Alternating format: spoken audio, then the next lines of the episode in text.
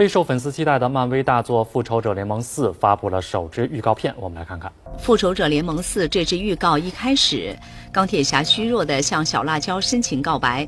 从他的话语中可知，大战结束后，他驾驶星爵的飞船离开，并没有回到地球。一闪而过的镜头似乎是他在宇宙中漂泊的场景。